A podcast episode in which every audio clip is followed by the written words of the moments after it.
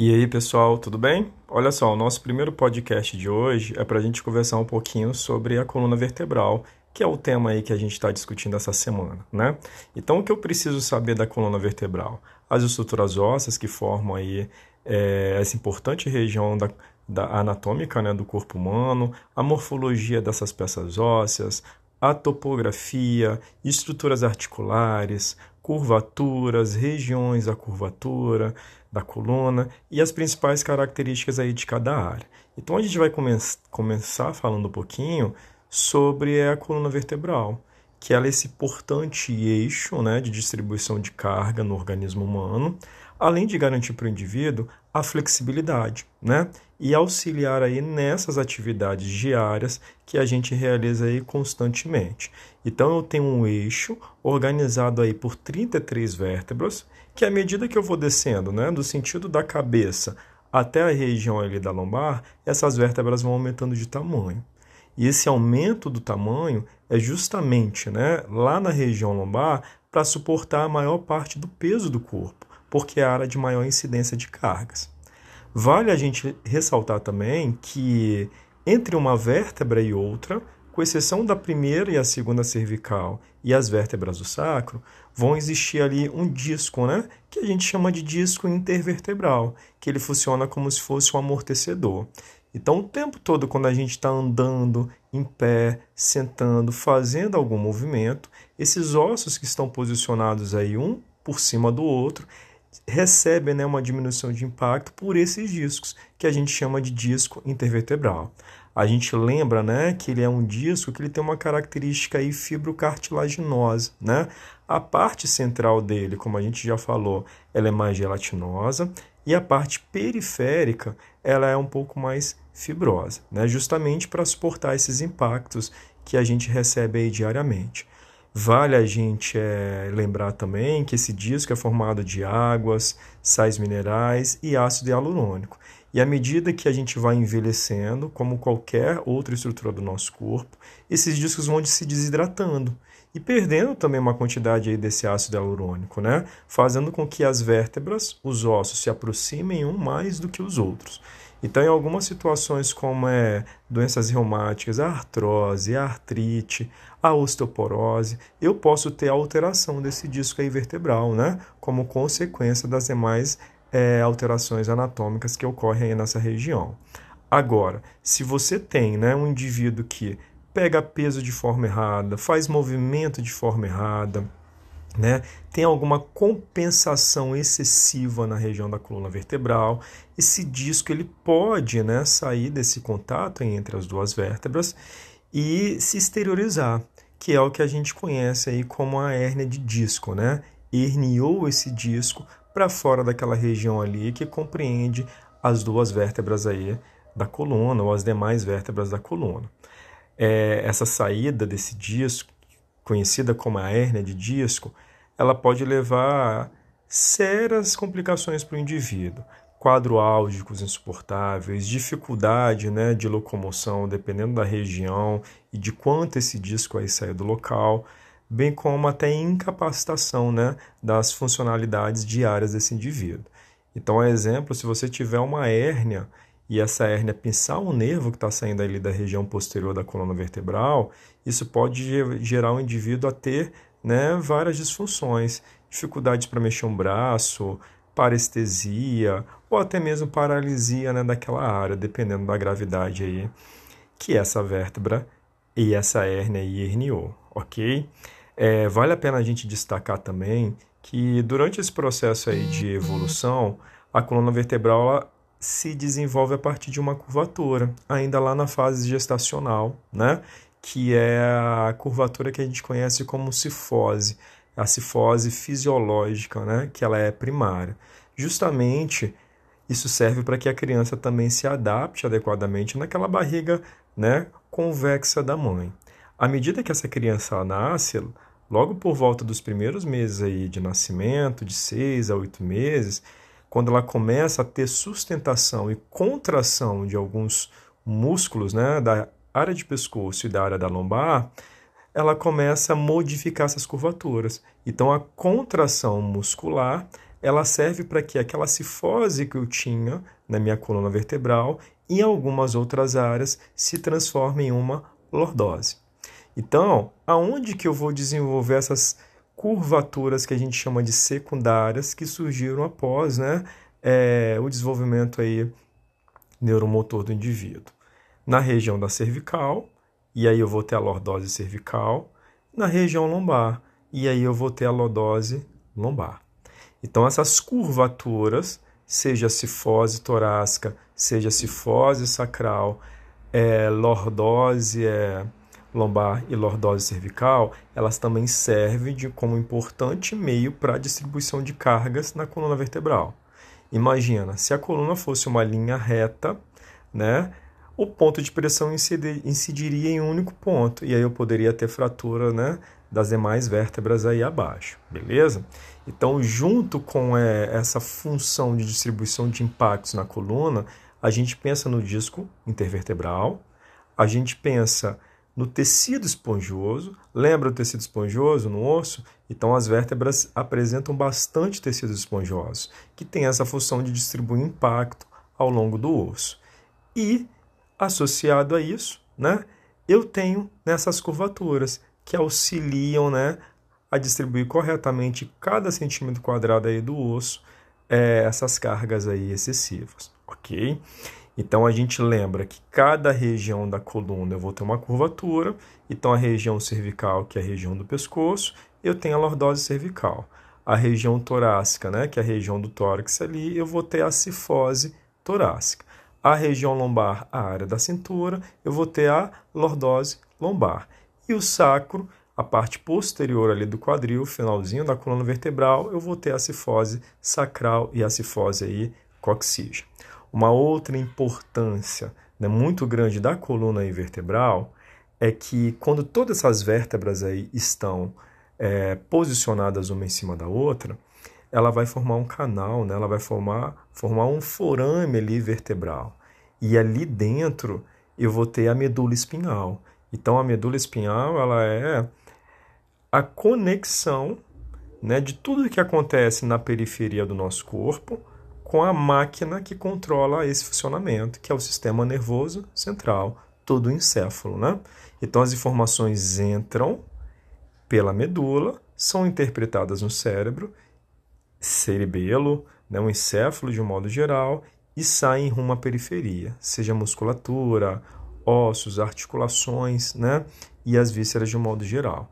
Então, por isso que essa medula espinhal tem que estar muito bem armazenada, porque por ela ali acontece o tráfego dessas informações que a gente chama de informações sensitivas, informações aí motoras, ok?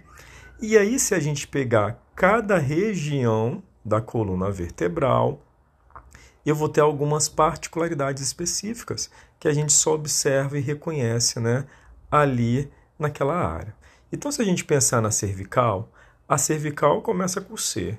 Então, as vértebras são representadas de C1 a C7, ou seja, eu tenho sete vértebras cervicais na área da cervical. Então, duas delas são o que a gente chama de vértebras falsas, né? que a literatura descreve como atípicas. O que, que é isso? Não são semelhantes às demais. Quem são essas vértebras? A C1 e a vértebra C2, né? ou seja, o Atlas a C1 e o Ax o C2. As demais, até a L5, vão ter as mesmas características, só vão mudar algumas peculiaridades. Então vamos voltar às vértebras aí da região cervical. Então a C1 é o Atlas e a C2 é o Ax. O Atlas é a primeira vértebra da coluna vertebral. Então ele vai se articular com o osso da cabeça, do crânio, que é o osso hospital. Então ele vai formar uma articulação atlanto-hospital, que garante para a gente a flexão do crânio. Agora, por debaixo do atlas fica o ax, a segunda vértebra aí da coluna vertebral. Depois você pega a aula aí para você visualizar, se você está com dúvida. Então, esse atlas se articulando com o ax forma uma articulação atlanto-axial uma importante né, articulação que faz a gente fazer um movimento de rotação do crânio. Então você já sabe, se eu faço flexo extensão de cabeça, eu estou pensando na articulação atlanto-hospital. Se eu faço movimento né, de rotação aí da cabeça, eu estou pensando na articulação aí atlanto-axial, ok?